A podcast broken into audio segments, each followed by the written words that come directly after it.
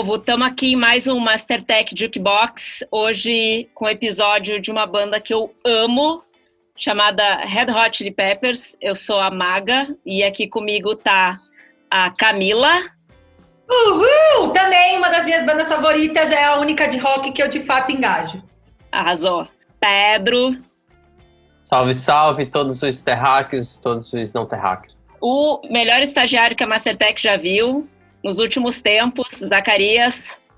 Olá, e com o melhor bigode. É o melhor bigode. E, inspirador aí dos Jukebox, Fábio Ribeiro. Eu, eu, separo o mundo entre quem fala Red Hot e quem fala Chili Peppers. E eu gosto mais de quem fala Chili Peppers. Já deixo bem adiantado aqui. Quem fala Red Hot, pra mim é Chili Peppers. Se tiver que abreviar, ia pro fim. Bora. Mas vamos lá. Desculpa, eu tinha que me posicionar logo de partida, porque começar com Red Hot vai ser difícil todo mundo consegue reconhecer os primeiros acordes, qual é a banda. Isso é muito único, assim. Eu acho que pouquíssimas bandas, boy, me ajuda aí se você lembra de alguma outra. Eu acho que só tem, sei lá, Bob Marley, você que, porra, isso aqui é bom. Toca naquela primeira levadinha, isso aqui é Bob Marley, mas é um som muito característico de reggae. Agora, de banda de rock, acho daquelas que você identifica é. o primeiro acorde, para mim, Chili Peppers tá na assim, porque é dos caras, eles são característicos, criaram um estilo muito único, certo, boy? Concordo, concordo. Você escuta a música. Tem até aquelas brincadeiras que o pessoal faz de você escutar os primeiros três segundos da, da música e dizer qual é a banda e tal. É, são poucas as bandas, como você falou. Oh, boy, isso que você cometeu foi uma emenda de um atentado à história da TV, sabia? Por quê, cara? Porque isso que você disse, na verdade, é um programa, foi um dos programas mais bem sucedidos da história desse país. O programa se chamava Qual é a Música do Silvio Santos? E ah, exatamente. uma nota e aí você identificava Red Hot Chili Peppers.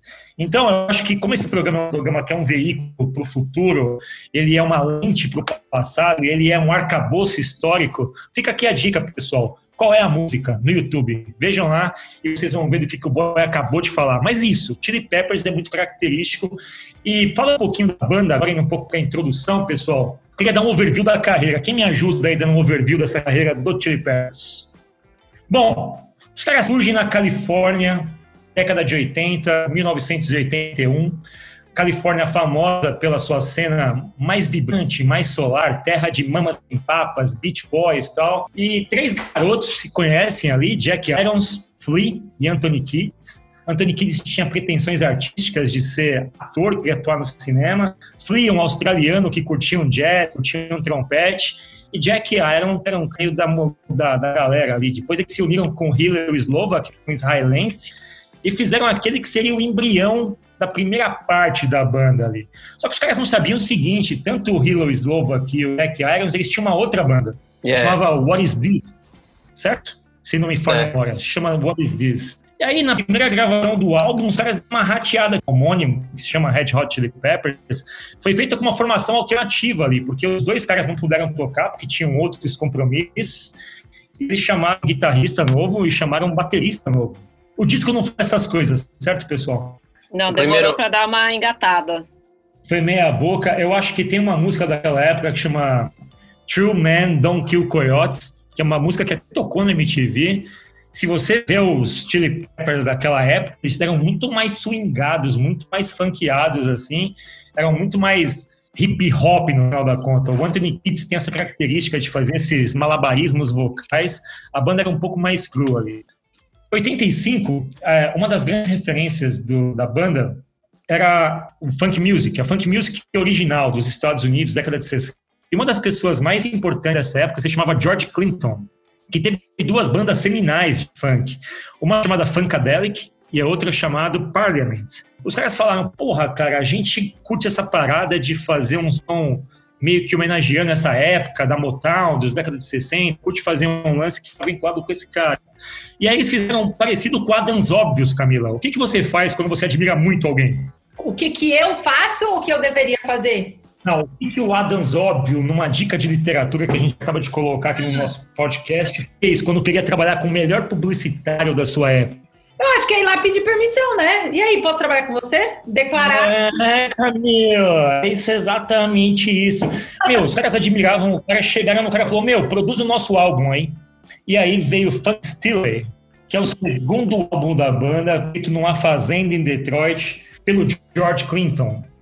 E ali a banda começa a ter uma característica um pouco mais bem definida, mas ainda não é é, aquilo que a gente veio a descobrir um pouco mais tarde. Enfim, passa o tempo. É, um dos caras mais talentosos da banda, e a gente falou disso no episódio do Metallica, no Metallica a gente tinha o Cliff Burton, que era um dos caras mais talentosos da banda, morreu num acidente estúpido. Se você não ouviu o episódio Metallica, ouça, é muito bom esse episódio. Mas enfim, Hillary Slovak, que foi a primeira influência do Flea, o Flea não sabia tocar nada de baixo, aprendeu com Hillary Slova, que era o, a guitarra, tal, super talentoso. O cara meio que tinha um pé na maluquice, começou a usar heroína doidado, ele e o Anthony Kidd usavam muita, muita, muita heroína. É, famoso isso, a passagem, o uso de drogas dentro da banda é uma coisa que vai e volta ao longo da trajetória da banda. Hillary Slova, que certo momento passa um limite e morre de overdose aos 26 anos. E ele era um cara muito, muito virtuoso, assim, no que ele fazia. É, só para dar um, fazer um pequeno parênteses aí, ele ganhou a guitarra dele no Bar Mitzvah. É, enfim, ele como o Fábio falou, é israelense, foi para os Estados Unidos é, com os pais quando era, quando era criança, os pais, acho que sobreviventes do Holocausto, e ele pirou naquilo ali. E ao contrário, por exemplo, do Flea, que não curtia rock até então, é, ele ouvia muito Hendrix, tocava guitarra pra caralho, ficava. É, o irmão dele conta numa entrevista que ele praticava tipo até altas horas. Ele é, se encarnou naquilo de uma forma, acho que primeiro autodidata e depois fazendo cursos, né? O background dele era totalmente é, rock e era um cara muito, muito, muito estudioso do que ele fazia. Enfim, uma história muito, muito triste de ter morrido desse jeito. E ele foi a influência principal do, do Flea. E aí, obviamente, a banda ficou sem chão. O baterista falou: quero sair fora dessa merda. Aí tinha um moleque, certo, Maga? Que gostava da banda, era mil caras. Super fã, um guri mais novo, magrinho, franzino, devia pesar 40 quilos. E aí o tal do ídolo do boy, sabia que ele é o maior ídolo do boy? O boy fez até ovações coletivas e públicas quando ele voltou para a banda recentemente. De quem a gente está falando, boy? Ah, eu fui na Paulista, fui lá fazer um movimento. O boy é fã do John Frutiante. O cara entrou na banda moleque, fãzado da banda, não sabia tocar absolutamente nada. Só que ele era muito, muito fã do Hilo Slovak. Ele começou a meio que copiar tudo que o cara fazia. E o Hilo Slovak é da, da, da, corrente do rock and roll, a Maga disse, fã de Jimi Hendrix e tal, o que já dá um pouco da tônica da banda. Né? A banda tinha uma vertente ali de rock, tinha o Flick, trompetista, gostava de jazz e tal, e o Anthony Kidd, que era de hip-hop. Ali a banda falou, pô, faltou fechar um baterista aqui para a gente voltar. E aí chega no Chad Smith, certo? Chad Smith, isso que é conceituada como a, a formação histórica dos Chili Peppers. A gente tem uma formação clássica, que é com Jack Irons e Hillary Slovak, e a formação histórica, ela é com Chad Smith, John Frusciante, Flea e Anthony Kids. Essa é a formação da banda que entrou para a história. E aí os caras começaram a ficar afiadíssimos, assim. Se você estudar a história da banda profundamente, você vai notar que tem uma correlação muito grande entre trabalhos de qualidade e a presença de duas figuras emblemáticas na banda. Uma o John Frusciante e outro o Rick Rubin, que é o produtor. A gente vai falar dele depois. Eles usavam muito Oi. músico de sessão, né? Que era aqueles emprestados para tocar nas gravações. Então, tipo, a função da banda, eles falam que é muito mais de performance, obviamente compor e tal, mas que as gravações e as produções era muito mais os, os músicos mais comedidos, né? No começo tinha esse lance todo, e aí a gente passa por um álbum que. Eu acho que esse álbum foi gravado com o Hiller Slova, que eu não tenho certeza. Uplift Hopeful Party Plan foi com, foi com o Slovak. foi com o Hilo Slovak, depois que entrou, teve, essa, teve esse álbum depois do Hilo Slovak, morre entre a, informação histórica, e aí eles gravam aquele que, para muitos, para mim também, eu, eu, eu, ainda discuto isso, talvez seja polêmico, mas para mim esse é o melhor álbum da banda. É o que eu mais gosto, chama Mother's Milk. E uma, uma, coisa interessante em relação ao título do álbum é que os caras viviam chapados, viviam drogados e tal. E eles falavam que, pô, a gente resolveu dar esse nome pro, pro álbum porque leite de mãe tipo, genera, limpa. Então o álbum vai chamar Mother's Então foi meio tosco o processo de nomear o álbum. Mas eles ah. chegam em Mother's Milk. E é o primeiro álbum ali que os caras começam a chegar, porra, a gente tá começando a chegar num estilo muito bom aqui. Isso aqui tá mais parecido com uma banda, a gente tá firme, tá sólido. E uma das músicas que trouxe essa sensação de caramba, a gente achou um estilo, é uma música que ela não é tão conhecida assim dos fãs, que chama Knock Me Down. Essa música, porra, achamos uma sonoridade. E naquela época, segunda metade. Que é uma música que 80, é uma homenagem, uma homenagem a Hilo Slovak, né? É isso, boa, eu não sabia, é verdade? É. Eles têm várias, na verdade, que eles foram fazendo ao longo da carreira, né? em homenagem ao Hiller. Eles nunca esqueceram ele, nunca tiraram ele do, da pauta. Essa talvez tenha sido uma das primeiras. É, os caras têm muita gratidão por ele, e a história se assemelha muito a algumas histórias de pessoas que morreram cedo no rock, eles deixam aquela aura, né? Cliff Burton teve isso também. Os caras, meu, eles estavam morando um produtor, que era um produtor famoso na época, não era tão famoso quanto é hoje, ele era ainda um produtor é, iniciante. Acho que eu e o Zacarias falamos dele no episódio do Run DMC Aerosmith, certo, Zaca? Falamos, falamos. Sim. Rick Rubin tinha ficado famoso na cena por ser um produtor do hip hop, ali bem na fase do onde o hip hop virou mainstream, quando o Run DMC fez uma parceria com o Aerosmith. Primeira, a primeira checagem que a banda fez, o Rick Rubin falou: Cara, não, não quero trabalhar com vocês, vocês são esquisitos, não rola, não é meu estilo. Que não, Os caras fizeram uma e bateu na porta dele de novo: Tá afim? Tá afim de produzir a gente? E aí, obviamente, os caras conseguem chegar num acordo e aí a gente vai entrar numa história muito, muito profunda entre o álbum seminal da banda, certo, Maga? Isso Sugar aí. Sex Magic. Eu amo esse. Um álbum é. de 91.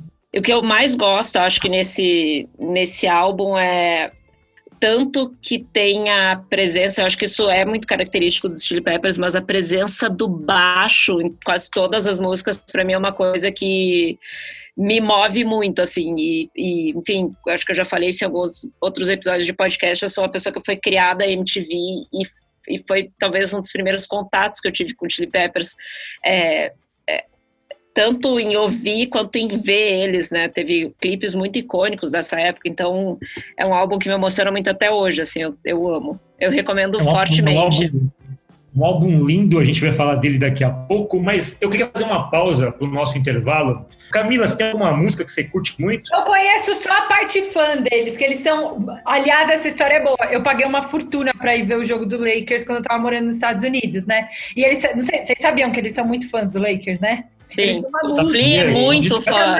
Assim, mas muito fã nível tem cadeiras cativas e vão nos jogos e são enlouquecidos. E eu fui num jogo que era é, é, é, tava, o Kobe tinha acabado de se machucar tal, e, o, e a turma tava toda sentada assim na primeira fileira do, do jogo, como, como assim, eram fãs. E eu não recorreu na hora, eu tava até emocionada, porque eu também gosto de basquete. E eu tava achando o máximo ver o Kobe, tava o Paul Gasol, tava todo mundo, enfim. E aí eles estavam, arrumaram encrenca, eu nem sabia que eles eram fãs do Lakers. E aí, quando eu comecei, sempre fui fã, fã, do Lakers também, e aí depois chorei copiosamente, saí, né, do estádio, pensando, tipo, caraca, que foda tal. Música chamada é, é, Magic Johnson e tem alguns vídeos bonitos, né, sobre eles cantando tal e jogadas de basquete. E isso me marcou, marcou muito. Só que essa música ninguém conhece porque é muito específica e ela é ruim. Ela não é boa. Sensacional, cara. É do Mother's Milk. E aí tem vários vídeos legais, assim, do, de homenagens, de grandes, deles sendo ovacionando os jogadores e eles falam, né, tem, tem umas entrevistas que eles perguntam, eles são muito fãs de basquete, e aí perguntam quem que é o Jordan da banda, eles zoam que, ah, é o Flea, não, não é o Flea, não sei quem, enfim, mas eles são muito apaixonados por basquete, E eles têm essa música que chama Magic Johnson, que é muito específica, ninguém escuta, mas que por muito tempo eu chorava toda vez que eu ouvia, porque era tipo a turma jogando basquete, eu jogava antes de entrar na quadra, eu escutava. Belíssima história, cara. Eu vou, antes de colocar um trechinho da música para a gente ir para o intervalo, eu queria que você falasse o seguinte: me dá uma dica aí de documentário da Netflix de basquete, uma coisa nova, recente, alguma coisa que você tenha visto. Gente, Arremesso Final acabou de lançar, não soltaram todos os episódios, mas é a história do, do Chicago Bulls, do Michael Jordan. E assim, eu já vi vários documentários, eu cresci vendo os vídeos deles, tentando, né, enfim. Mas é muito impressionante porque eles juntaram a turma e eles, e eles filmam eles falando agora e contando por trás dos jogos, os playoffs contra, contra o Celtics, enfim. Tem toda a história, a coisa mais linda do mundo. Tem acho que os quatro primeiros episódios. É, Dois, assim, segundo os dois primeiros, cara. Os dois primeiros estão disponíveis. É, é, é uma hora cada um. Você vê na, numa tacada só, assim, um atrás do outro. É incrível. Chama Arremesso Final, uma aula de agilidade. Netflix, uma né? Aula, e, uma, e uma aula de gestão. Uma aula de gestão Exato. de conflitos. É sensacional. Massa. E a gente, pessoal, estilo Chili Peppers, fala de Magic Johnson, recomenda Michael Jordan, porque a gente não tem muita regra, tá ligado? A gente vai tocar um pouquinho da música e vai pro intervalo. Tá aqui Magic Johnson do álbum Mothers Milk.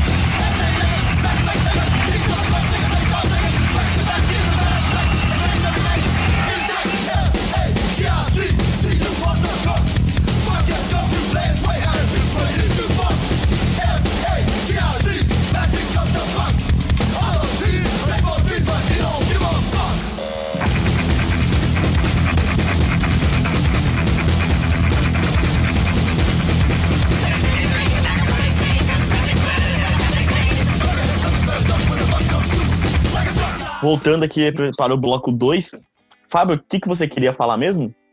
Eu queria falar que a banda ficou muito famosa com esse sonzinho aqui, Isaac. Ó, dá uma aqui gostosinho, uma aqui gostosinho. Vê se não fica balançado. Você que é um rapaz que tem swing.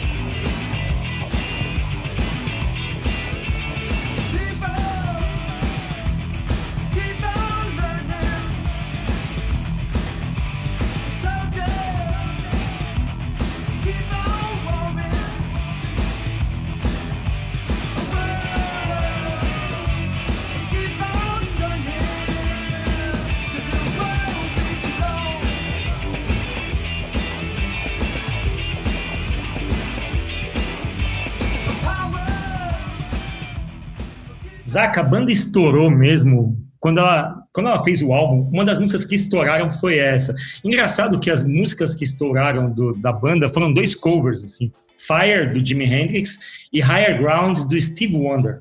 Essas, pô, o pessoal falou, calma aí, quem são esses moleques aí? Porque a banda tinha uma característica muito juvenil, assim, muito festiva tal, e ninguém levava os caras a sério, mas os caras eram excelentes músicos. O show deles, eles são muito cheios dos pulinhos, eles são tudo... É quase atletas do entretenimento. Tem, tem, eles fazem performance, os caras, mas isso não passava uma boa mensagem, assim, para o público. Pô, esses moleques são só zoeiro e tal. Quando você começa a prestar atenção, falou, meu, tem, tem gente boa ali. O boy acabou de me fazer um pito aqui, porque o boy é fã do Fruciante, ele é fanboy e tal. Fui falar que o cara entrou na banda sem saber tocar porra nenhuma, ele me deu uma puta pito. Boy, explica aí, você tem toda a razão. Manda bala e me corrige em relação ao teu ídolo Fruciante. Não, para explicar isso, eu queria, tipo, é, voltar um pouco e falar um pouco da relação é, entre eles e o Jimi Hendrix, sabe? É, o Rivel Slovak, ele já era um cara que ele era fissurado em encontrar a timbragem que o Jimmy tinha, sabe? Se você vai escutar é, as músicas, as guitarras do Chili Peppers, você vê que tem muito, bebe muito, mas muito dessa escola. E assim, é, o, os caras do Red Hot com o Fruciante, eles praticamente deram uma sorte assim, eles nunca poderiam dar na vida novamente, porque o cara simplesmente era ídolo fervoroso do River Slovak e ele já entrou manjando muito do rolê. Jogando, né, tanto, boy? Tanto é que é, no primeira apresentação que eles fizeram juntos, as pessoas ficavam se perguntando se o moleque já não estava tocando na banda há um tempo, porque ele já chegou chegando, sabe? Você falou é, que é como se ele tivesse entrado sem saber da dinâmica da banda e fosse pegando a dinâmica. Pô, passando um pano para mim, isso, é, isso se chama hierarquia no mundo corporativo, pessoal. Vou explicar para vocês esse conceito um pouco mais profundamente, mas tem razão. E tem um pouco daquilo que a gente viu no episódio do Queen, né? Que o Fred Mercury, antes de entrar na banda, era um fã da banda também, né? Sim, sim. Sim, ele assim fez a mesma como, coisa, né? É, assim como também o Anthony Kids era fã da primeira banda dos caras lá no. É, isso tecnicamente falando se chama-se chama-se venda casada no mercado. É, e eu acho que tem um pouco a ver com esse lance de você é, fazer uma marca, né? Se você for parar para pensar, o Red Hot tem 20 anos de banda. Então, soa natural. Quanto? 30! Ah, 40 anos, Camila. Não, gente, é 99, não é? Fiz a conta errada. Não, não. Camila, não, Camila, Camila, Camila, vamos lá. criar a banda? Gente, é que eu desculpa, Eles são de 83. A banda em 2006 com o Stadium Arcadium. Antes disso não existia banda pra mim, mas que começou Camila, em 99. Eles chegam, assim, eles usam heroína há muito tempo do que você tá na face da Terra.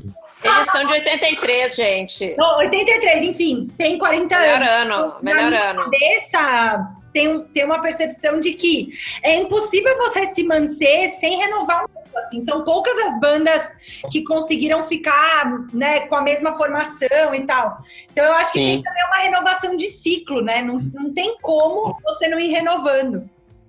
Muito boa a sua alusão ao Stadium Arcade, porque é um álbum muito bom, assim, que muita gente de fato pegou a banda ali e meio que assumiu que, que tinha uma coisa. E isso é uma coisa muito legal, porque eles são muito atuais, né? Magan, Boy, Isaac, assim. Você ouve e fala, caralho, esses caras são do ano passado, assim. Quanto que aquela Universally, a Universally Speaking que a gente falou no bloco anterior, se você ouvir, você fala, caramba, isso aqui parece Strokes. Não, gente, mas é... Baby, desculpa, tá? Vocês não, é a mais tá. de todas, mas Tell Me Baby na MTV, eu lembro até hoje da emoção de ver o clipe na MTV. Tipo, foi um clipe muito marcante. Você fala assim, Camila, qual foi o clipe da sua adolescência? Tudo bem que não era muito adolescente, tipo, eu já tava ali com. Eu tinha 12, 13. É, para mim foi muito marcante o, o Tell Me Baby, o, o clipe em si, assim, eu lembro de ficar animada de ver na TV, sabe? Era um outro momento, porque pensa que lá em 2006 não tinha internet, você não podia ver o clipe, você tinha que ficar esperando a meleca passar na televisão. E eu lembro da sensação de ver o clipe Tell Me Baby passando na TV, assim. Ah, você é, é, é sensacional. Você trouxe duas músicas que eu nunca tinha ouvido, Magic Johnson e Tell Me Baby. Tô aprendendo. Tell Me Baby, você nunca tinha ouvido? Não, não tinha assim. É a, mais, eu, a mais explícita então, de todas. Eu parei de ouvir a banda no Californication, assim, porque pra mim saturou um pouco. É, mas, eu acho que... mas, essa, mas essa é mó boa, essa, esse, é um álbum, né, na verdade. Enfim. O Sérgio Marquês, então eu não ouvi, Zaca, porque esse... eu, eu, parei lá atrás, eu parei no Californication, que tinha, eu tinha, sei lá, 20 99, anos. 99, né? É, que era, que era um álbum que, putz, já, pra quem, assim, isso é legal de vocês falarem porque existem fases, né? Quem começa a acompanhar uma banda muito do princípio, em algum momento a banda rompe com um padrão e alguns fãs que são daquela fase inicial meio que falam, cara, daqui para frente Aconteceu isso com Metallica, lembra que a gente conversou? Tipo, o Black Album é um divisor de águas, assim. Há quem tenha começado ouvindo Black Album e foi na sequência, e há quem falou, cara, morreu aqui pra minha banda. Com, com os Chili Peppers é a mesma coisa. Para mim, a banda, na minha memória afetiva, ela vai eu vou até ser muito honesto, para mim, ela vai só até o Blood Sugar Sex Magic. Para mim, o Californication já era uma fase que eu, especificamente, estava em outros gostos musicais. Mas faz sentido isso. A gente tem diferentes recortes aí, né, Mário? Isso aí. Isso aí mesmo. Eu tava eu pensando aqui onde que eu ouvi, mas. Blood Sugar, porque a Maga mandou para mim, eu fiquei escutando e achei bom. Mas era um Red Hot que eu não conhecia.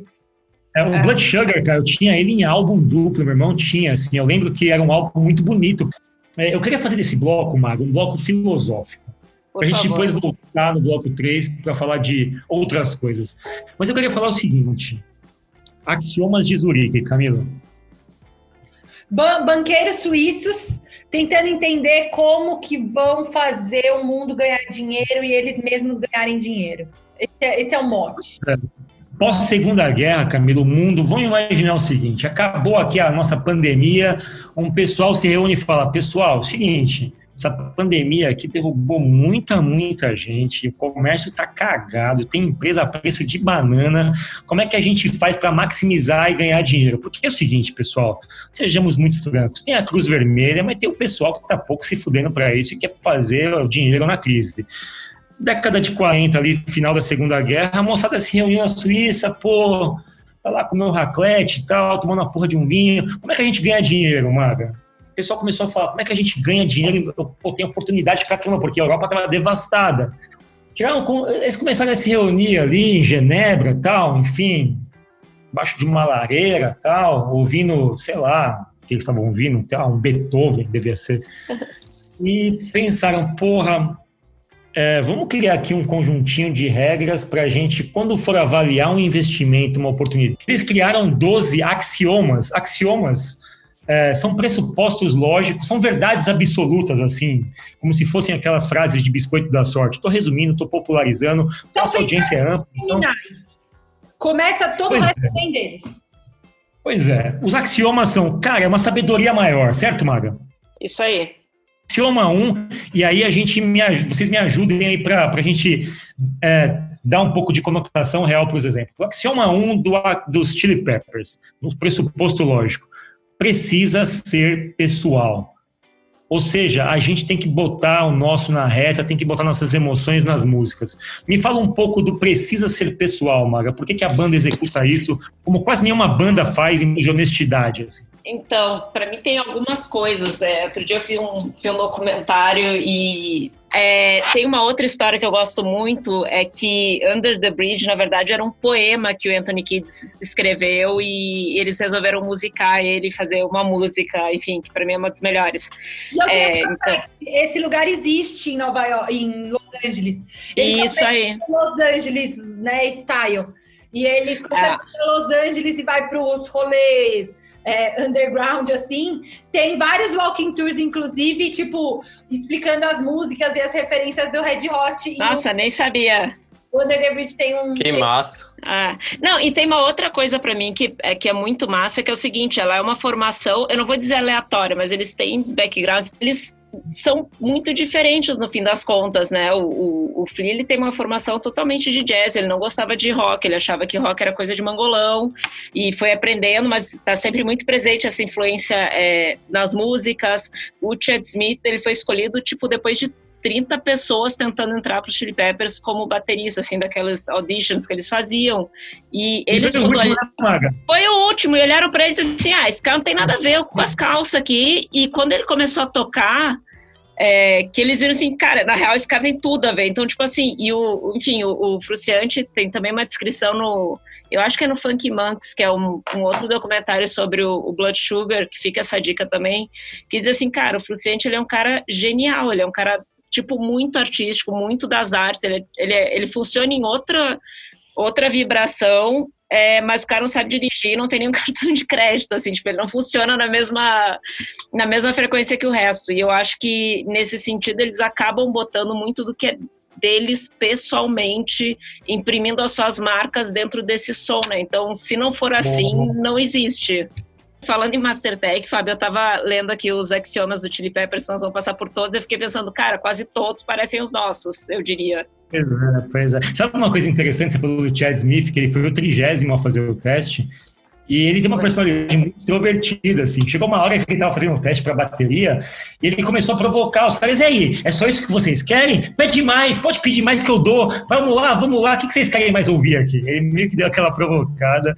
E eu acho que foi isso que seduziu a banda. E falou, Não, com certeza. E tem, tem, um trecho sobre ele na, na biografia de Anthony Kidd, se chama Scar Tissue, também. Essa é uma dica ótima de leitura que eu não sei o que, não me lembro agora exatamente o que estava rolando, mas uma hora ele disse assim, ah, sei lá, devia estar tá rolando um entreveiro, e aí sendo assim, ah, e aí o Chad Smith tava lá sendo Chad Smith, assim, tipo, o uso de drogas que rolou com muita gente, ele era um cara que eu acho que ia menos, assim, ele e o Flea. É parecido com o John heroína. Deacon do Queen, né, Maga? Ele é muito parecido é. com o John Deacon do Queen, o baixista é. que tinha uma postura mais, assim, distante de entrar em treta, para mais conciliador.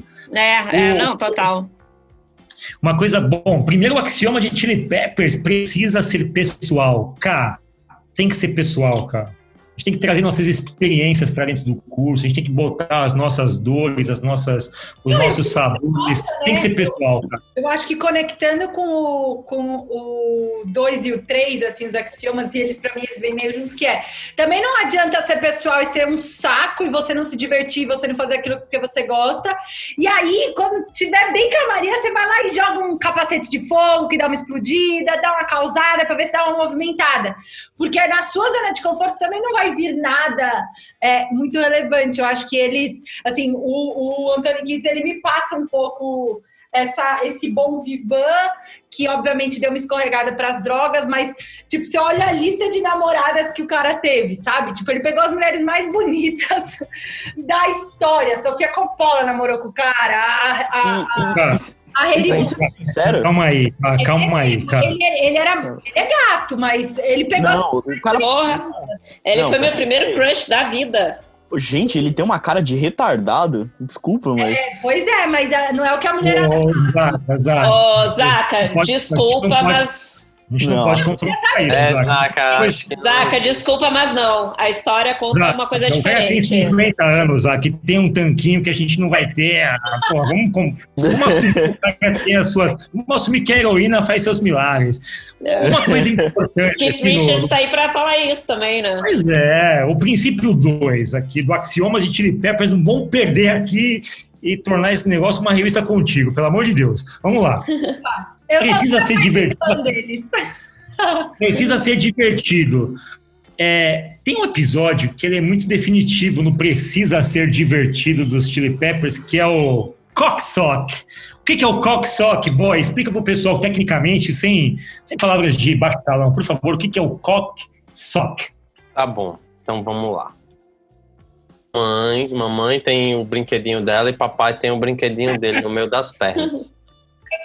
Cocksock é você pegar a sua meia e esconder o seu chibilibes, entendeu? Com a meia. Ô boy, mas e... pode, pode ser qualquer meia? Aí depende, né, de qual seja, assim, que... o tamanho ah. do sapato, o tamanho do sapato. É, é, né? Você diga que aquela meia que para no calcanhar, serve ou não? Tem que ser uma meia tipo aquela meião de futebol. Há quem use, há quem use meia anos 80, grande, meia calça, e há quem use meia só, aquela meia soquete, aquela meia, né? Vai. Boy, mas isso foi chocante. Em 88, os caras fizeram isso que você acabou de falar. Tecnicamente, botaram uma meia no pênis, meu velho. E sabe quem estava na uhum. plateia? A mãe do Flea. E a mãe do Flea se divertiu horrores, falou: meu filho, façam sempre isso. O público adorou, gostaram muito. E a banda sempre teve essa perspectiva. Tem vários clipes da banda com cocksock, com cabeça de lâmpada, como a Ká disse. Os caras eram meio polêmicos, mas, meu, eles, tipo, passavam para todo mundo um aspecto, tipo, a gente tá se divertindo. Não, e tem uma coisa vida. que tem vários shows, vários, eu não sei se ele faz isso ainda, eu realmente espero poder ver mais um show para ver se isso ainda existe, que o Flea toca daquelas cuequinha branca, zorbinha, ridícula. E o cara tá lá esmirilhando o baixo de cueca. Eu amo isso. Gente, divertir. eu tô chocada, eu nunca tinha visto isso. Experimenta digitar no Google isso. É, eu ia te mandar fotos agora. Ah, o primeiro material que eu mandei pro Fábio tinha uma foto dessas, né, Fábio? Gente, eu tô chocada. Mas eu, como, eu, como obviamente, uma, uma, uma pessoa muito voltada às questões religiosas, resolvi vetar isso, porque sim, temos limites nas, na Mastertech, são longos, são distantes, são tipo aquela borda da Terra plana, para quem é terraplanista, tá lá longe, lá, mas a gente tem limites. Quase não existe, mas, mas tá lá. Mas, mas ficou Quase bem, não existe. Mas ficou bem marcado isso, né? Tipo, muita gente deve ter conhecido é, o Zaca, a banda. Zaca, dessa... o, o, que ficou marcado, Zaca? Só pra gente prosseguir em calma aqui. O que, que ficou marcado? Porque a gente tava falando de cocksock. Ficou marcado o quê? Não, não, esse, esse movimento nessa intervenção. Não, essa intervenção que eles fizeram Entendi. deve ter feito muitas pessoas acabarem conhecendo a banda por causa dessa intervenção. Ficou, ficou é, famoso. O movimento ficou é famoso. sensual. O movimento é Terceiro axioma de Chili Peppers. Terceiro axioma de Chili Peppers. eu só conheço, eu só conheço a parte da contigo, Fábio, senão eu não vou participar. Rola ah, Você tem que participar sempre, cara. E o tanquinho da turma toda tem a ver com yoga. Eles são super fãs Boa, de yoga. Tá. É lei, é bem né? É sério. Cara, isso é, isso é heroína, cara. Não é, Não, mas, pá, eu li. É sério. Eu li um outro negócio que é uma, um dos tratamentos que o Fruciante fez é, para se livrar das drogas envolvia não só readequação alimentar, como também prática de yoga e abstinência sexual. Tô falando. Ou seja, pessoal, usa toda a heroína do mundo e depois faz yoga. Pessoal, comecem pela yoga direto, por favor. Ah.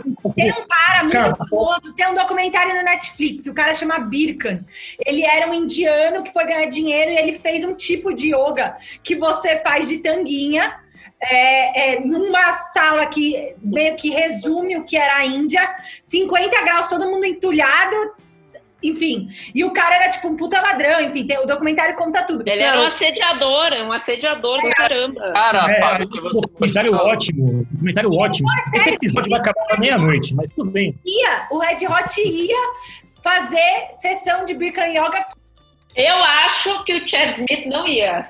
Perdi o resto, o Chad não devia ir, não. Rolam boatos. O Birka, por exemplo, usava o nome deles falando que ele que dava potência dos, dos meninos. Que era ele que a culpa era da Birka Yoga. Cara, você é sensacional, você tem que participar sempre, porque o que você fala eu nunca tinha ouvido falar. É porque eu só Essas conheço coisas... essa parte que eu conhecia é lei, entendeu? Aí Mas essa parte é sensacional, é isso que adiciona valor para esse negócio. A parte que eu falo é chata. Só conheço a parte contigo, gente, foi mal, decepcionado. Não, não, não decepciona. Você nunca decepciona a gente. Não, você, você, você, você já ganhou, ganhou com a história do, do, do, do jogo de basquete. Ali não, já venceu já.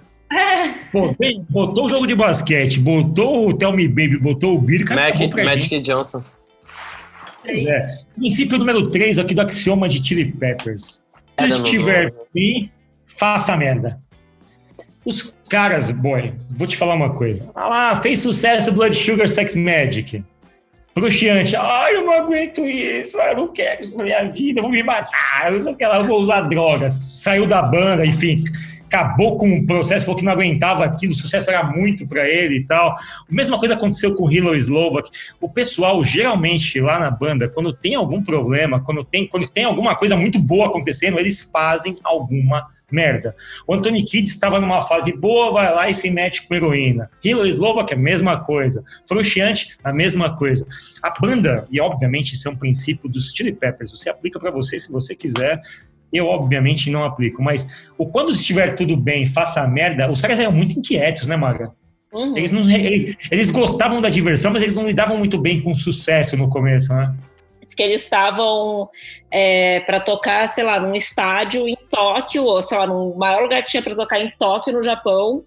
E aí o cara disse assim: não, não, não vou subir no palco. tipo, não vou sair da banda. E foi um parto para fazer ele subir no palco, tocar e depois aí sim ele, ele saiu fora, né? Então é, acho que quando o negócio ganha uma escala muito grande é que a gente vê o tamanho da, da Trone. O que, que vem com ela, é, o que, que vem com ela, né? Cara, você diria que isso tem a ver com um pouco da síndrome do impostor?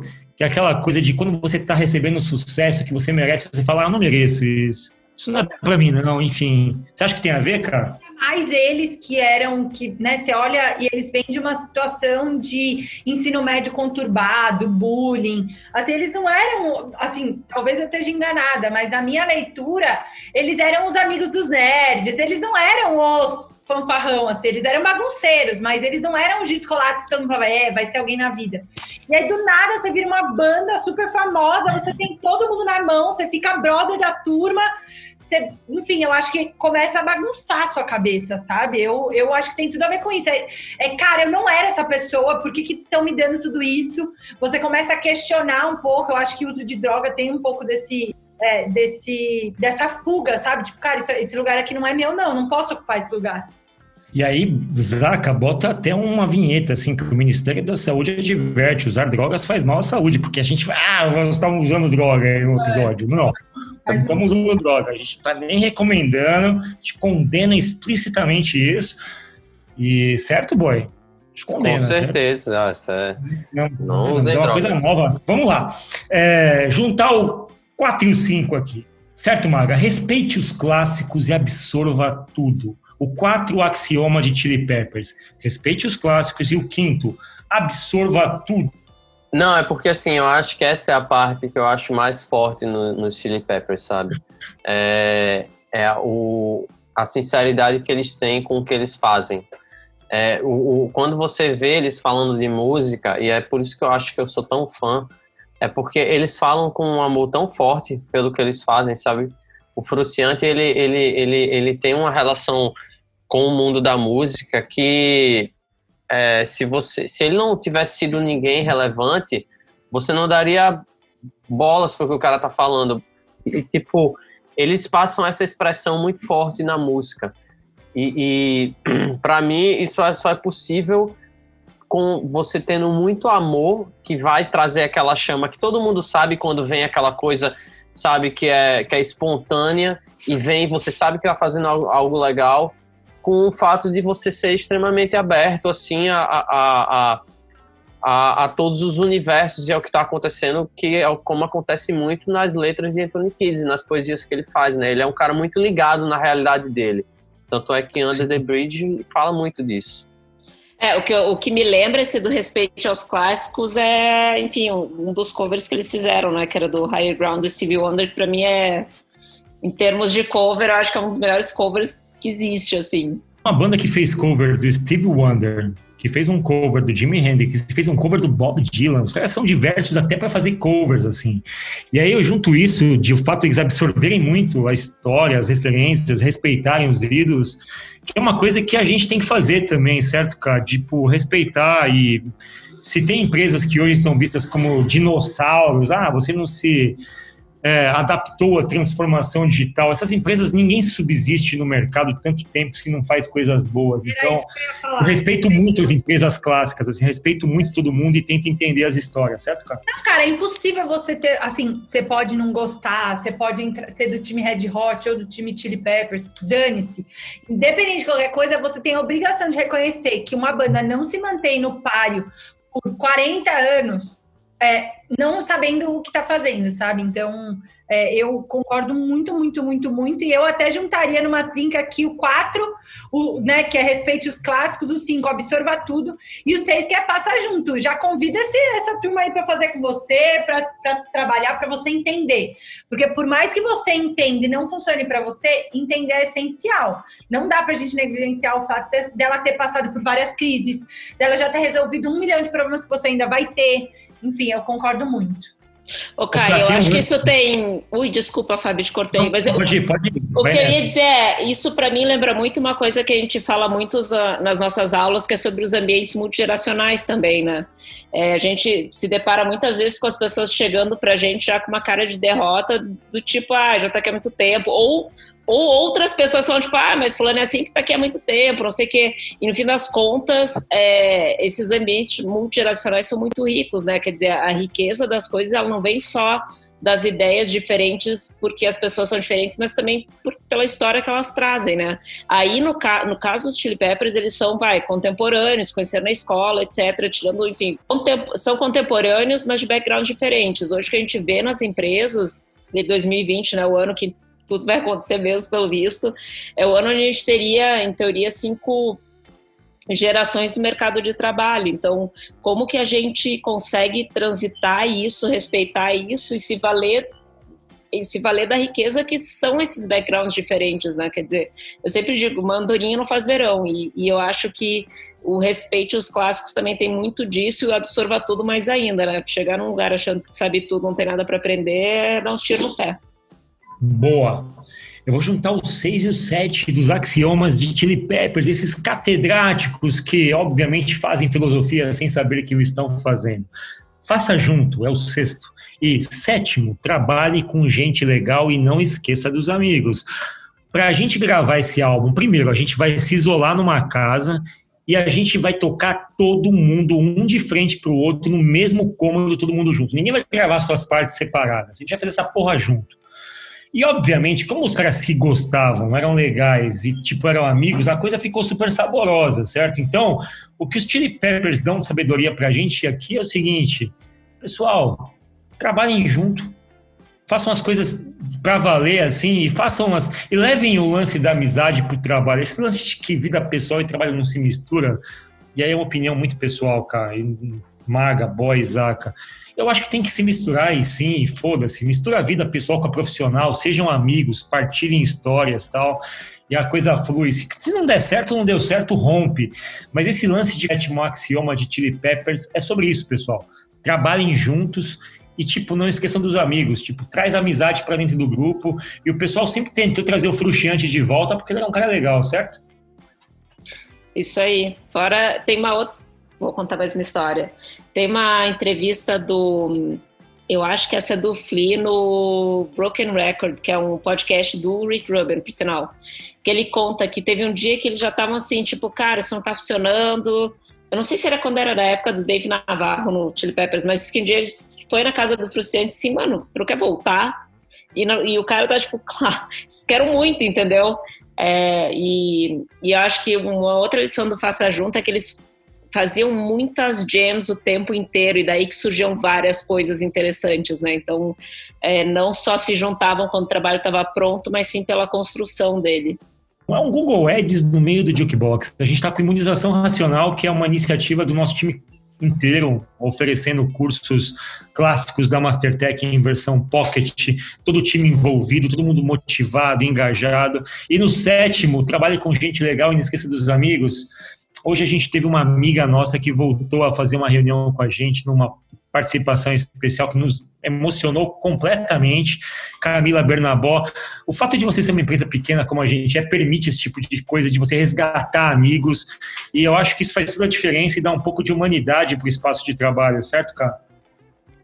Não podia ter falado melhor. Eu tenho certeza absoluta que a gente. Essa, esse lance de separar a vida pessoal, trabalho é importante, mas acho que mais do que isso, a mensagem que, que eu adoraria colocar no, no episódio é sobre a gente se respeitar enquanto ser humano e escolher com quem a gente quer passar 80% do nosso tempo, sabe?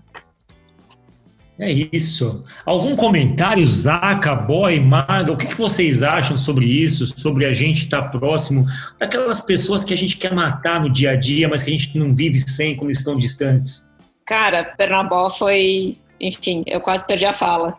E queria reconhecer também o nosso amigo Boy, que está aqui, que foi voltou, né? Voltou melhor do que nunca. Então, lembrei do Chico também. Enfim, tem várias pessoas queridas que passaram pela Mastertech. Se vocês estiverem ouvindo, é, acho que vocês sabem quem vocês são.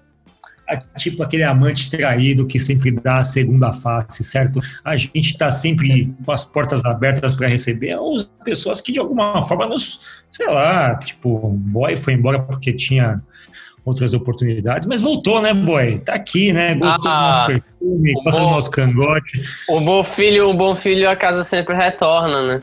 Isso aí. Sim, você tá em Natal, né, seu pilantra? Assumiu aqui de São Paulo e foi para Natal, bem distante da gente, mas tudo bem. Ah, Esse... eu fui em Natal achando, achando uma coisa e vim para cá para. Não, eu falar, eu acho que também até deixa o ambiente de trabalho bem mais leve, né? Poxa, você tá com pessoas com que você gosta. Cara, né? assim, eu não sei quem tá ouvindo o episódio se gosta da gente, mas a gente se gosta pra caramba, isso basta. Isso é e, a gente tem, e a gente tem uma coisa, a gente tem uma coisa parecida com os Chili Peppers, na real. É, ah, como, a, como a Maga falou, não, tipo, eles são, eles são uns caras que eles fazem muita jam. Do Shed tá na bateria, tá tocando, o Fruciente entrou e, tipo, de repente eles fizeram uma, ali um, um acorde que saiu uma música e é isso aí. E, pô, né, tipo, isso muito se configura também com muitos dos nossos trabalhos. Nós, nós estamos sempre criando projetos e, e, e nós estamos sempre experimentando. E é, é, um laboratório de experiências, assim, pô, isso aqui com isso aqui. E é isso que eu acho mais massa e que eu acho que tem a nossa parcela de, de semelhança com os Red Hot Chili Peppers. Nós boa, boy, boa. tecnológicas. Vou pegar boa. Nosso episódio vai ficar longo, mas a gente tá, a gente gosta de se falar e a gente está se emocionando de falar juntos nessa quarentena. É, princípio 8 do axioma de Chili Peppers, vou juntar com 9. A banda, quando surgiu, ela surgiu nos anos 80. E quem estava fazendo sucesso naquela época no pós-punk eram uns caras deprimidos pra cacete que eu amo, chamado The Smiths, Joy Division, The Cure, aquela coisa que tipo de cortar os pulsos que eu adorava. Só que rock não era uma música que você fala rock é para dançar. Rock era para banguear. O que é banguear, Zac? Explica tecnicamente o que é banguear para o nosso público, nossa audiência rotativa. O que é banguear? Então, é, é um movimento que você faz com a cabeça, né? De ir para frente, para trás e às vezes fazendo um movimento em circunferência, entendeu? Ah, você faz conforme o ritmo da música. Caralho, que explicação mais científica possível para um bang. Uma definição Pitágoras para banguear. E os Chili Peppers falou, meu, dá para banguear e dançar. Os Chili Peppers é aquela banda que você consegue banguear e dançar, consegue balançar a cabeça e dançar. Ou seja, eles quebraram o estereótipo de que rock não dá para dançar. Sim, rock também dança. E se tiver chato, mistura um funk com hip hop. E aí eu faço uma pergunta para Camila, cara, existe uma perspectiva de que educação tem que ser isso ou tem que ser aquilo? Pô, eu acho que a gente, de alguma forma, eu acho que isso faz muito sentido fazer o vínculo com os Chili Peppers. A gente não tem esse lance de tratar a educação como uma arte enorme, gigantesca, intocável. A gente se diverte também. E quando tá chato, a gente mistura algumas coisas, certo? É isso, eu acho que tratar esses espaços quase que né, religiosos, onde ah, aqui só pode acontecer isso, aqui só pode isso, é o tal do silo, né? No mundo corporativo a gente vê muito isso. Ah, não, isso só acontece lá naquele departamento, não, e tem que passar lá na Ágora, não sei do que.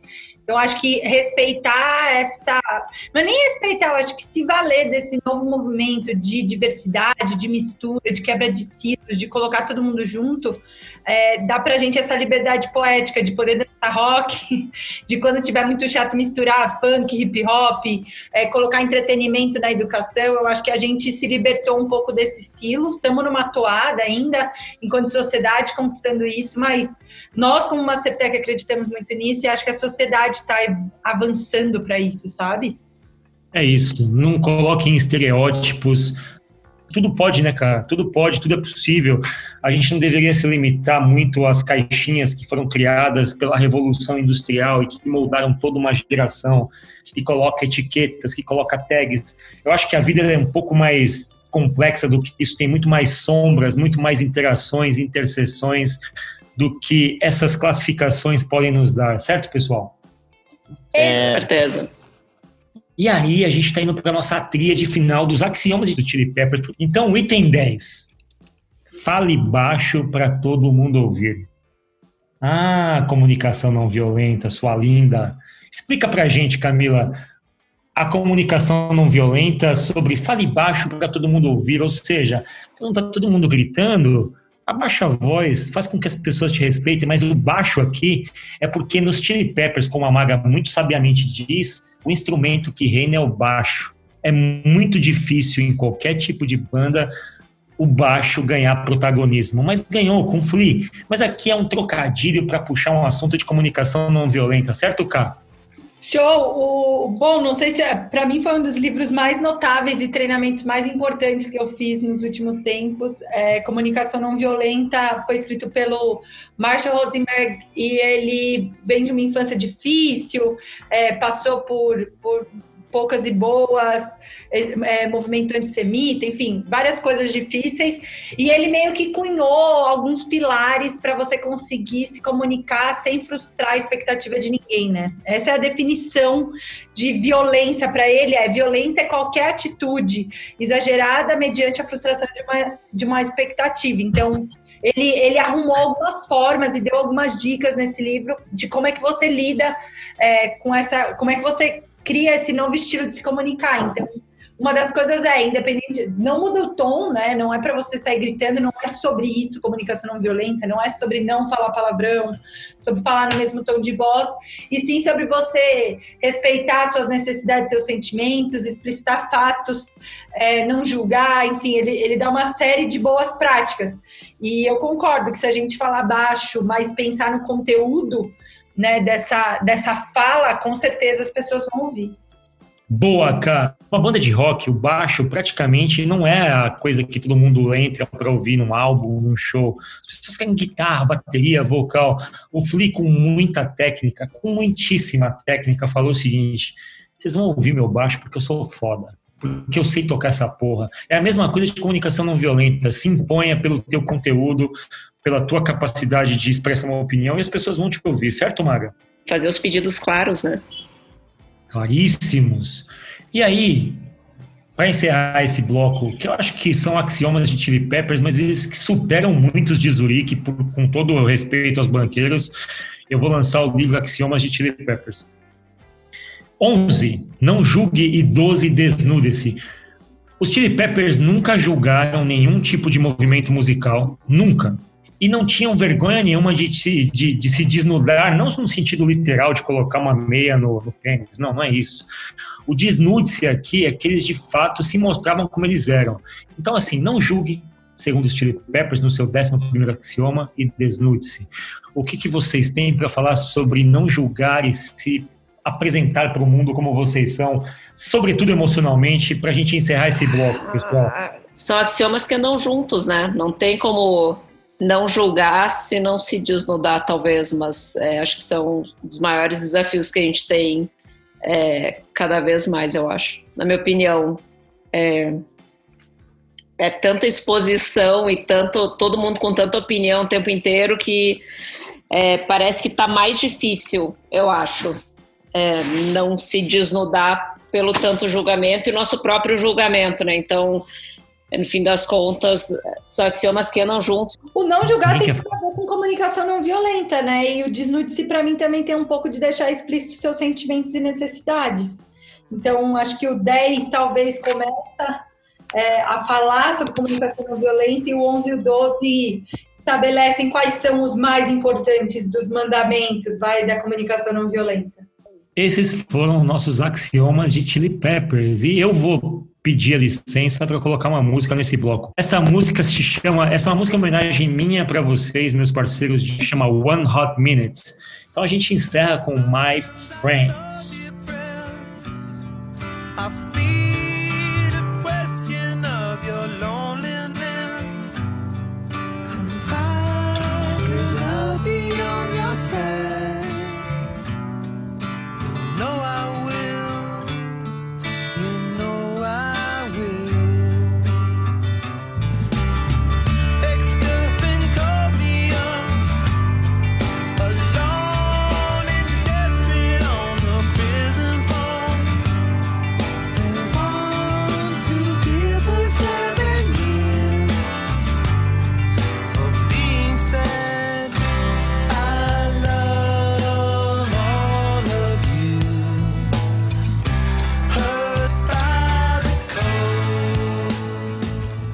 Vamos lá, pessoal. Tá muito bonito fazer esse episódio. Vamos lá, vamos continuar com uma questão que me remete diretamente a Camila. É, assim, tem um grupo do Red Hot, que são os outros quatro, e tem outros Peppers.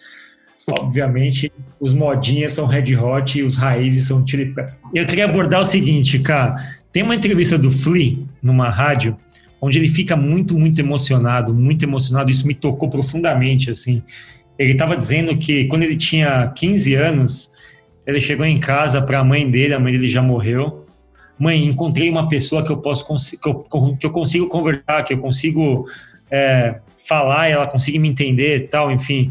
Ele tinha falado isso sobre o Anthony Kids, assim. Tipo, o Flea e o Anthony Kids, quando eles se encontraram, o Flea fala isso de uma forma, ele para para chorar pela mãe e pelo Anthony Kids, eles têm uma amizade muito forte, assim. E eu acho isso muito emblemático, assim, você poder estar dentro de um grupo ou conhecer pessoas com as quais você pode se abrir. E o Flea e o Anthony Kids tem isso, assim. E, e esse bloco ele começa com uma, um título que é como escolher seu sócio, como você escolher sua empresa, como você escolher o lugar onde você vai trabalhar a maior parte do seu tempo, passar a maior parte da sua vida. E o Kids mais o Flea, Anthony Kids mais Flea, eles são a marca da banda. Eles são todo o branding do Chili Peppers é feito em cima desses dois caras assim. E eles têm uma amizade muito bonita assim. Eu queria lançar a pergunta para vocês sobre o quanto vocês julgam que é importante vocês estarem num grupo confortável para poder se expressar. E eu reconheço que ao ver a entrevista, eu me identifiquei muito na relação que eu tenho com vocês e muito especificamente com a Camila, que é uma relação que a gente pode falar um para o outro coisas sem o risco da gente ser julgado. O que, vocês acham sobre a gente trabalhar nessas coisas? E eu queria muito bater nesse ponto. E, obviamente, essa é a marca, esse é o branding dos Chili Peppers. Cara, eu acho o verbo escolher muito forte, assim, porque ele é uma via de mão dupla, né? Não é sobre um ser amigo do outro e o outro não ser amigo do um. Assim como é numa relação de sociedade ou de emprego, né? Reconhecer que você está numa empresa a qual você também está escolhendo ela, porque existem outras oportunidades, por mais que você não as enxergue, existe um mundo de outras oportunidades. Eu acho que tira uma, um peso do ombro, sabe, das pessoas, de que existe uma. É, é a ida e a volta que está valendo. Então, se não for genuíno dos dois lados, não funciona. Não adianta eu estar ali usando aquela empresa ou eu estar ali é, usando aquela amizade. Mais cedo ou mais tarde, aquilo fica insustentável e vai rachar. Não vai durar 30 anos se não for verdadeira volta, sabe? Eu, estava pensando aqui nas experiências que eu já tive de trabalho, porque eu já trabalhei em empresas onde eu tinha. Já trabalhei numa empresa que eu tinha muitos amigos, que foi o meu primeiro emprego, mas também é, eu entrei numa leva que tinha muito estagiário da minha faculdade, então foi meio que natural, assim. É, já trabalhei numa empresa que eu me dava muito bem com as pessoas, era, isso era muito gostoso, mas não necessariamente tinha interesse em comum fora do trabalho, mas o trabalho fluía bem. Já trabalhei numa empresa em que eu fiz muitas amizades, que ficaram tão amizades que o trabalho ficou meio chato e a amizade ficou mais legal, e são minhas amigas até hoje. É, é, meio louco isso, mas eu acho que a Camila falou um negócio que é muito, muito interessante, assim, de tipo, cara, não tem como durar tanto tempo se não tiver uma conexão talvez maior. Eu não tenho tanto tempo de carreira para saber disso. Valores é, é uma coisa que liga, acho que num outro nível, assim, e a amizade ela pode surgir ou não, mas o valor e o respeito, que é uma coisa que acho que eles tinham, no fim das contas, também, e tem amizade, mas tem uma coisa que é muito profunda, e eu acho que isso ajuda a, a criar uma cumplicidade que é muito necessária no ambiente de trabalho, porque a gente passa por momentos que eles são difíceis, e a gente ainda é um ser humano. E eu acho que essa cumplicidade para estar tá à vontade, para estar tá é, para se, se desnudar, que nem a gente falou no bloco anterior, ou para não julgar, ou para, sabe? É, isso para mim é uma coisa que é, para mim, pelo menos, é muito importante. Então, é, eu acho, talvez eu sou da, da, da opinião que a amizade ela é ótima se acontecer, mas para mim a confiança e a cumplicidade, tu ter assim, essa relação de valores muito sólida é o que ajuda a passar por muitas tempestades. Hoje eu, hoje eu vejo isso, assim, que valores e a cumplicidade é o que é o que dá uma liga maior do que qualquer coisa e acho que isso acaba reverberando em amizade naturalmente. Lindo. Eu tenho, eu tenho, eu tenho um pensamento sobre isso. Compartilhe, é. pois os pensamentos são os melhores, são aqueles que a gente coloca trademark. Não, assim, tipo, eu, eu, eu, eu até vou puxar um, um, uma frase de Pedro Bial, né? Que ele fala que os amigos eles vêm e vão, mas que a gente nunca pode abrir mão dos poucos e bons. É, e é, a relação da, dos, dos Chili Peppers, é óbvio, nítido, que além de musical, é uma relação de amizade muito forte. E eu digo isso porque estão ali, reclamam do trabalho falam do trabalho como se fosse um, um, sabe, uma terceira coisa que acontece na vida, mas que não é tão importante quanto as outras, sabe? É, eu respeito muito isso, mas eu compartilho um pouco desse, dessa coisa de vocês de que trabalho e vida eles não têm tanta distância assim, por mais que eu sempre tenha escutado isso, mas sempre fica uma sabe, um pezinho daquele é, na, naquilo ali, porque assim, pô, como é que você vai pensar assim se você no seu trabalho você tá oito horas por dia, sabe, com a galera e tal. Então, assim, você tá sendo trouxa, porque você vai fazer isso por pelo menos 40 anos. Então, é, é, eu acho muito importante as relações, até porque a gente tem que entender uma coisa, que muitas vezes os amigos, eles vão, eles vão chegar até um certo estágio da vida, vai rolar uma bad gigantesca, mas ele vai jogar uma real na sua cara que nunca mais você vai esquecer, entendeu? E você nunca vai mais esquecer daquela amizade, por mais que não seja mais amizade, você vai estar sempre pensando sobre aquilo, porque aquilo te fez, te transformou como ser humano. Então, assim, eu acho que a gente tem que parar de pensar que o mundo tem, tem, que sempre girar de uma forma favorável a gente, que a coisa tem que estar sempre legal para nós, entendeu? Obviamente que cada um vai ali procurar onde, onde, onde a felicidade está. Só que, tipo, a gente tem que ter a responsabilidade de entender que para a gente crescer, é, é, a gente pre precisa de, de, de receber, dar e receber feedbacks da vida, olha só. Mas, assim, é, no fim das contas, as amizades elas não servem só para as coisas boas, elas servem exatamente para isso, para que nós nos tornamos todos pessoas melhores.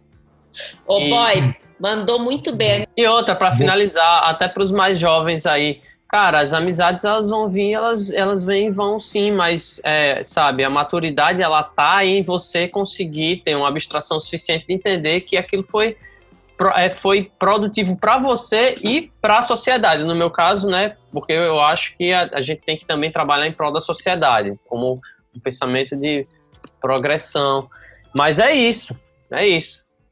Cara, eu Só acho que, foi, cara, que você falou muito bem. Eu acho que eu concordo totalmente com você, boy. Você foi muito profundo mesmo, sem brincadeira. Valeu. O boy, o boy é um filósofo e assim, eu fico muito o emocionado boy... o seguinte esse lance de trabalho, vida pessoal, de como você escolhe as pessoas, de como você cria a tua empresa baseada numa relação de confiança. Vocês todos aqui, eu tenho um ponto de contato muito específico, assim. O Zac, eu contratei o Zac em dois minutos. Olhei para ele, senti verdade, falei, cara, vem trabalhar com a gente, ele vê. É, o Boy é meu amigo, é um cara que eu divido coisas, é, o meu, é um cara que eu divido parte artística das coisas que a gente conversa tal meu amigo acima de tudo, a gente toma cerveja, fala sobre coisas da vida. A Maga é minha amiga de época, a gente convive, com, a gente converge nas mesmas coisas, nos mesmos gostos, nas mesmas histórias, nas mesmas é, contemporaneidades, assim. E a Kai é minha amiga de pele pro resto da vida. Então eu acho que assim, eu fico muito feliz de compartilhar esse episódio e dar essa mensagem de que de alguma forma a gente tem que fight like a brave, sabe? No final das contas, é, trabalhar isso faz com que as empresas sejam diferentes. Assim, eu não sei até quando a gente vai suportar isso. Muito honestamente, isso me assusta um pouco. Eu não sei qual que é o número mágico, assim, com quantas pessoas a gente vai deixar de ter isso. Mas está sendo legal enquanto é. Mas mesmo que a gente cresça, na minha percepção, e aí referendando tudo que foi dito aqui pelos pelo boy e tal, pela maga. Eu acho que é importante você ter um grau de afeto com as pessoas com as quais você trabalha. E era isso que eu queria dizer para a gente prosseguir para o próximo bloco. Alguém tem algo a dizer, cá, alguma coisa para encerrar esse, esse tem, processo muito? Profundos, profundos, precisos, incríveis. Eu acho que é por aí. Não tem mais o que falar, não. Boa. Eu vou citar Moraes Moreira para encerrar, posso? Vai. Mas tem que falar, já, já emenda uma música do Red Hot, então. Que música você vai Então, eu, eu, vou citar Moraes Moreira e eu vou deixar que a Maga cite uma música do Red Hot aqui. Moraes Moreira abre aspas. Deixa eu ah. penetrar na tua bunda. Deixa eu me deitar na sua praia. Que é nesse vai e vem, nesse vai e vem, que a gente se dá bem, que a gente se atrapalha. Fecha aspas. Mas escolha uma música aí. Ah, acho que com, ba com base nessa generosidade toda aí, Give It Away, né? Maravilhoso. É isso. Wanna get got to give it to your mama, wanna get got to give it to your papa. Isso aí.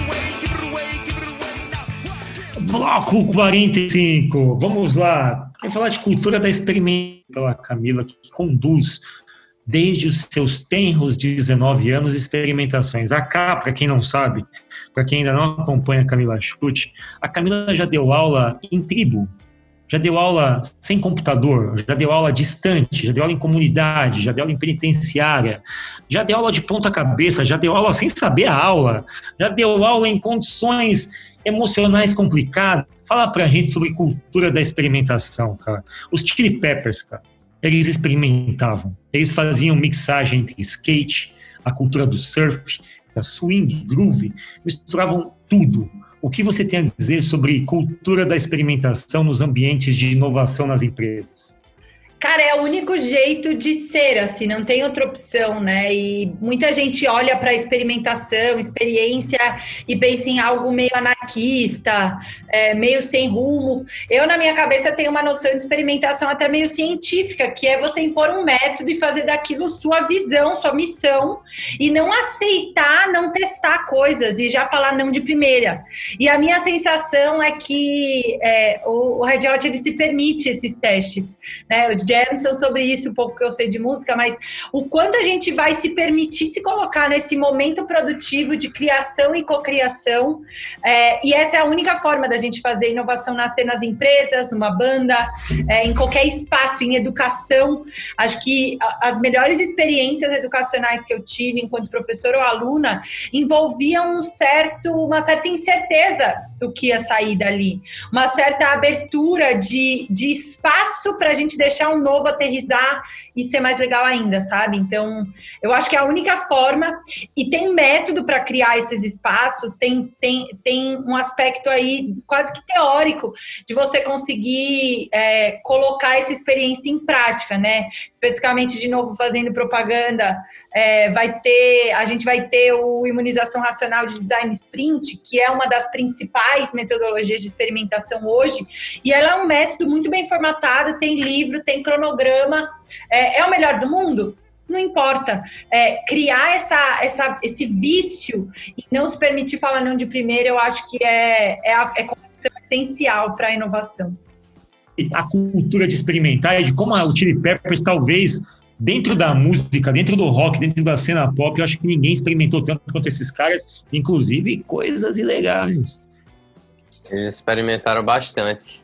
Cara, eu acho que a experimentação, para quem tá afim de observar o que, que vem disso, é maravilhoso, assim. Tu vai, acho que é, é o que tu pode fazer de melhor na tua vida, é fazer essas experimentações, seja via design sprint, né, que é uma experimentação, enfim, com método e tudo mais, mas hum, mais que a experimentação é a observação das coisas, que te traz tanto testar outras coisas é, sem sair da estaca zero. Eu acho fundamental para a sobrevivência é, do ser humano. Boa! Boy, qual que é a música sobre cultura da experimentação que você quer colocar aqui? O que você quer colocar dos Chili Peppers? Abre seu coração, hum. sua música de aquela que você, quando tá lá, naquele ato de poder ninar, coloca. Olha, sinceramente, eu vou de uma que, que a Camila, inclusive, gosta muito, que é Tell Me Baby. Então a gente ouve agora Tell Me Baby.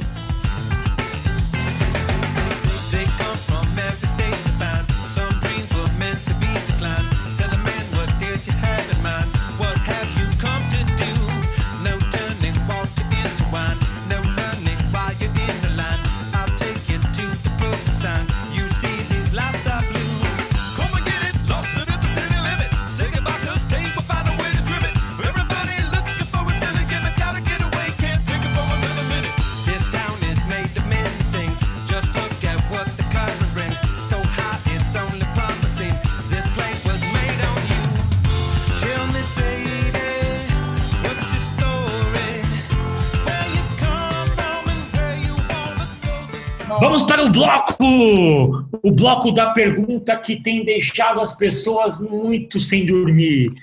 Enfim, pode o Scrum Master ser PO também? Essa é a pergunta, Camila. Pode? Idealmente não, no sentido de que eles são energias muito opostas, né? E têm intenções muito opostas. Então, é muito fácil você pender para um lado para o outro, e isso é ruim, né? Do ponto de vista de equilíbrio, é, não seria bom. Então, a, a minha resposta fácil é não, não pode, mas eu sei que a vida não é tão bonita assim. É, então, de alguma forma, a gente às vezes se vê obrigado. A decisão que normalmente a gente toma e o mercado toma como benchmark é a gente acabar abrindo mão de um dos papéis é, e ao invés de falar que eu sou isso com Master PO. E no fundo, no fundo, você é só um deles.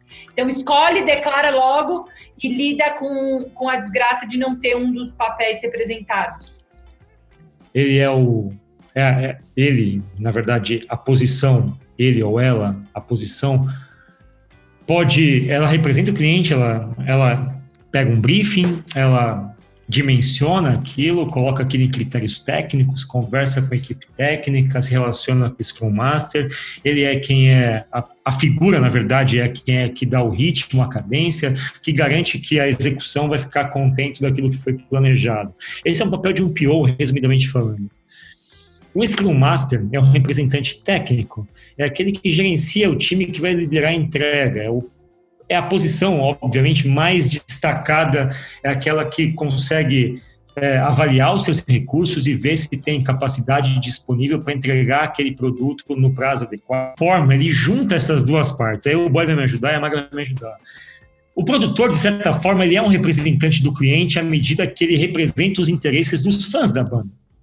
Os fãs da banda, obviamente, querem um produto novo. O produtor consegue é, assumir esse papel de representar o cliente, que são os fãs, mas ao mesmo tempo esse produtor ele é um Scrum Master, porque ele vai para dentro do estúdio, ele é um técnico, ele entende de música, ele entende de teoria musical, ele entende de mixagem, ele entende de acabamento, edição, e ele faz com que a banda melhore, ele consegue extrair o melhor tipo de som, ele consegue fazer as inserções técnicas que melhoram o produto final. Rick Rubin tem uma carreira longeva de mais de 35 anos fazendo exatamente isso, pegando bandas em quaisquer estágios e estilos musicais, do hip hop ao rock, passando por músicas pop, enfim, ele tem a capacidade, ele tem o dom de melhorar o produto final. Ele fez isso e foi a fase áurea da banda, assim. Foi aí que a banda mudou de patamar, foi para o mainstream e deixou de ter então, Eu não conheço o Red Hot Áureo, então. Porque ele fez Você a... conhece?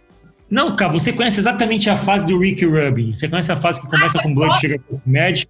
Sim, ela começa com Blood Sugar Sex Magic, One Hot Minute, vai para Californication, By the Way, e chega no estado Arcade ele, ele é o cara que sintetiza isso. E todos os álbuns seminais de bandas assim, Linkin Park, Run DMC, Slayer, tem todos o dedo de Rick Rubin. Ele é uma pessoa muito, muito à frente das demais. Assim, ele tem uma composição que permite isso. Então, a tua resposta sobre se é óbvio que não é o desejável, mas as exceções elas existem. Só que elas são exceções, certo, pessoal? É, não é regra, né? Não é regra. Não dá para sair fazendo assim bagunçado. E ele, de alguma forma, é, é uma figura muito famosa na indústria da música e as perguntas que fazem para a gente nos nossos cursos é se isso pode. A minha resposta é sempre não pode.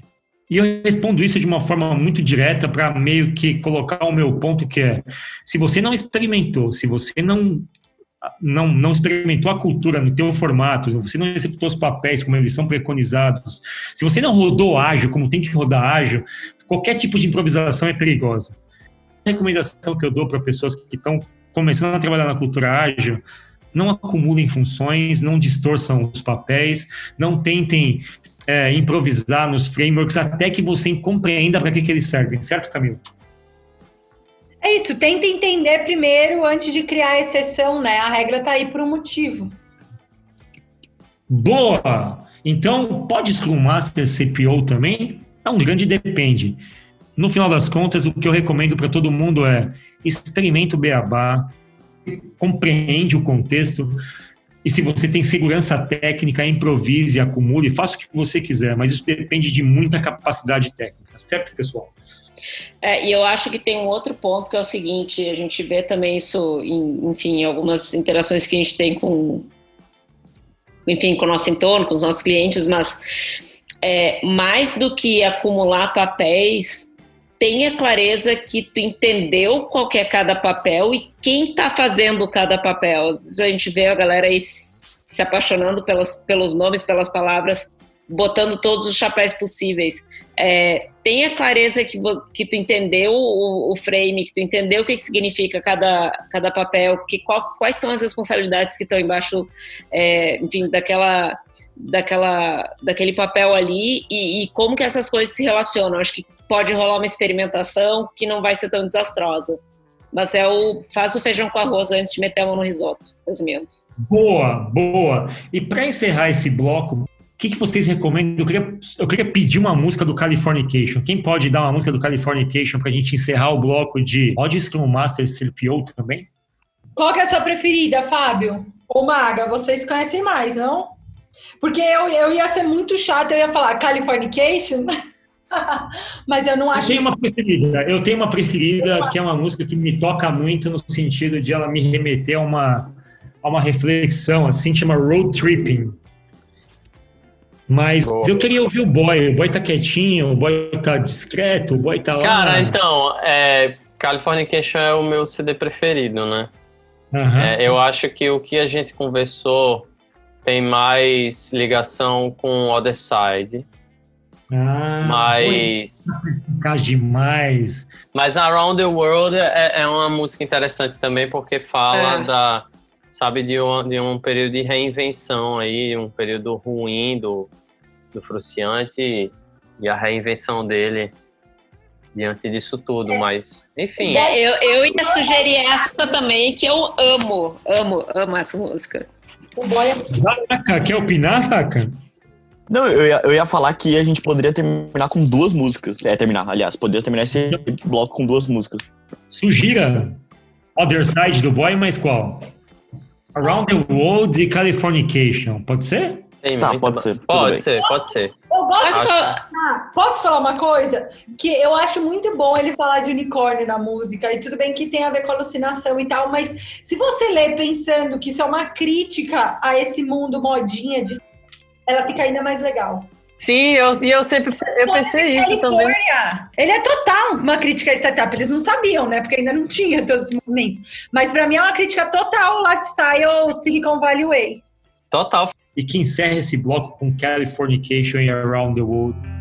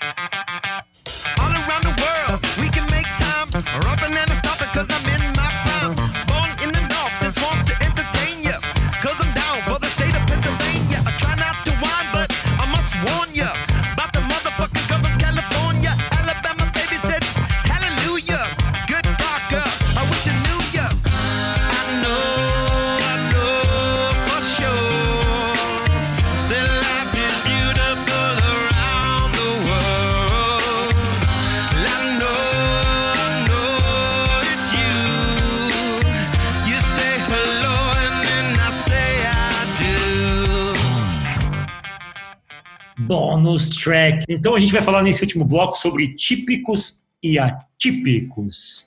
A gente teve uma experiência recente sobre inclusão, né, Kai? Eu queria que você, Camila, encerrasse esse programa com um depoimento sobre como a gente tem trabalhado a inclusão dentro de sala de aula, combinando alunos típicos e atípicos. Geralmente os termos são péssimos, assim.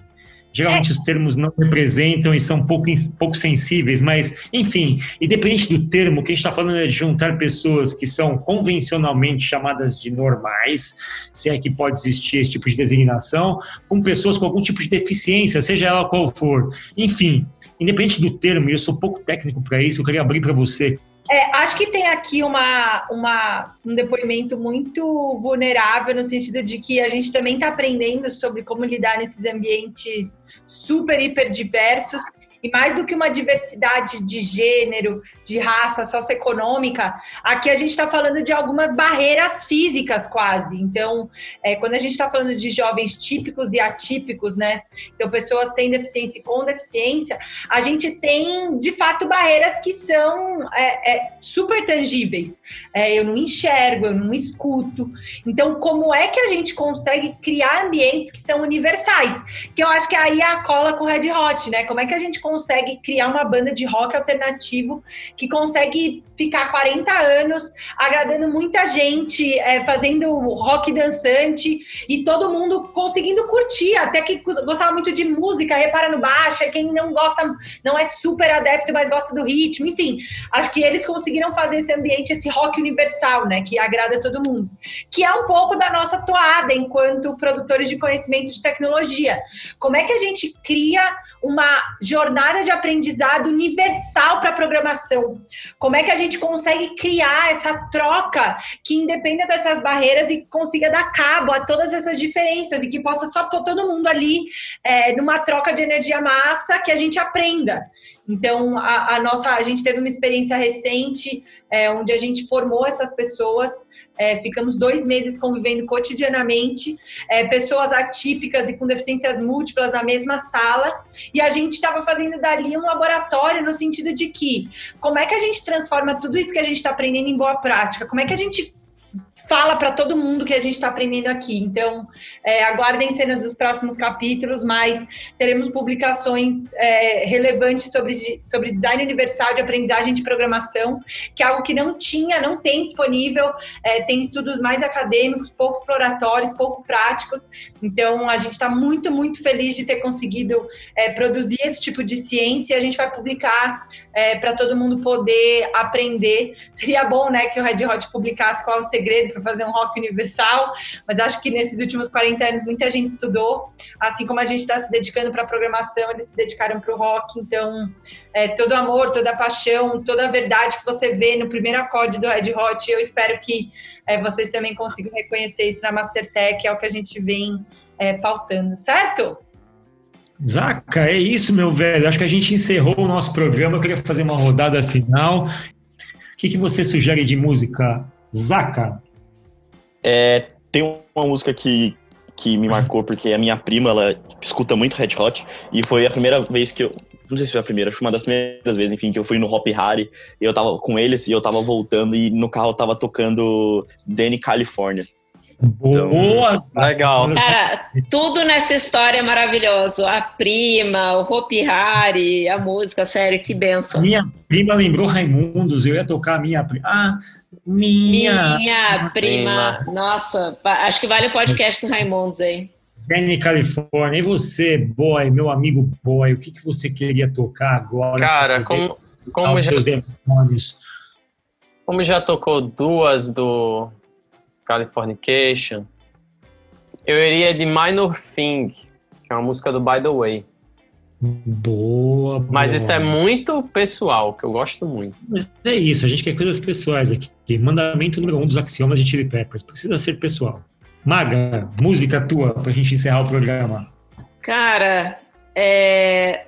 Power, The Power of Equality é uma que eu amo e Breaking the Girl. Falei duas. Suck My Kiss. Ai, qualquer uma. Qualquer uma do Blood Sugar, mas Power é muita música boa. Eu amo e eu amo a mensagem dessa música. E Breaking the Girl pela melodia maravilhosa.